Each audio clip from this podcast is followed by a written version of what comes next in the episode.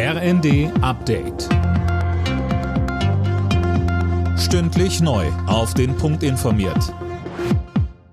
Ich bin Dirk Jostes. Guten Morgen.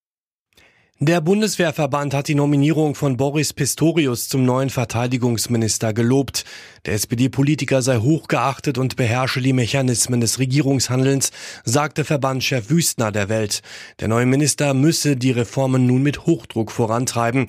Ähnlich äußerte sich die SPD-Vorsitzende Saskia Esken im ZDF. Insbesondere kommt es da auf die bessere äh, Zusammenarbeit auch mit der Industrie an, sowohl die Ausstattung der Bundeswehr, denn auch da haben wir ja große Mängel, als auch eben die Unterstützung der Ukraine. Da brauchen wir äh, eine gut funktionierende äh, Zusammenarbeit auch mit der Rüstungsindustrie. Auch da hat es in der Vergangenheit gemangelt und da müssen wir besser werden.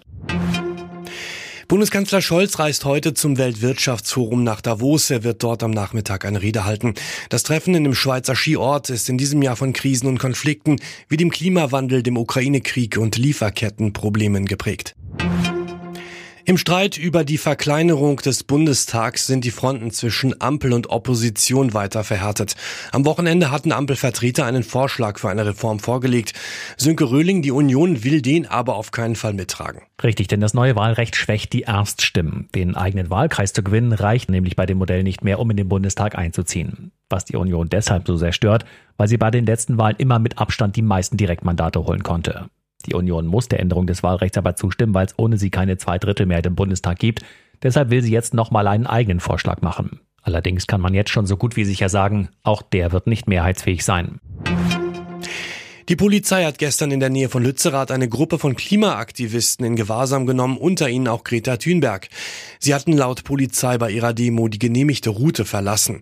Nach anderthalb Stunden konnten die Aktivisten wieder gehen. Bei der Handball-WM hat das deutsche Team auch das dritte und letzte Vorrundenspiel gewonnen. Die Mannschaft von Trainer Gislason setzte sich mit 37 zu 21 gegen Algerien durch. Den vorzeitigen Einzug in die Hauptrunde hatten die deutschen Handballer nach zwei Siegen bereits klar gemacht.